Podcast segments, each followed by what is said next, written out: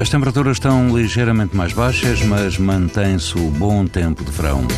Todo o país apresenta risco muito alto de exposição à radiação ultravioleta. Na praia de Santo André, na costa alentejana, o índice de UV é 9, numa escala em que o máximo é 11. O vento é calmo e a água do mar ronda os 21 graus. No Conselho de Sintra, na Praia das Maçãs, o vento é calmo e a temperatura da água chega quase aos 21 graus. O índice UV é 9, ou seja, muito alto. Se estiver pela costa da Caparica, na Praia do Castelo, vento fraco e água do mar a atingir os 20 graus mas o risco de exposição aos raios UV é muito alto. Pode ouvir estas informações no site da TSF e também em podcast.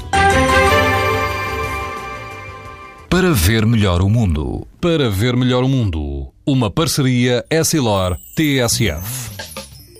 Sabia que é tão importante proteger os seus olhos como a sua pele? Não basta ter lentes para estar protegido. Lentes Essilor Proteção Total. Para uma visão saudável. Essilor. Para ver melhor o mundo.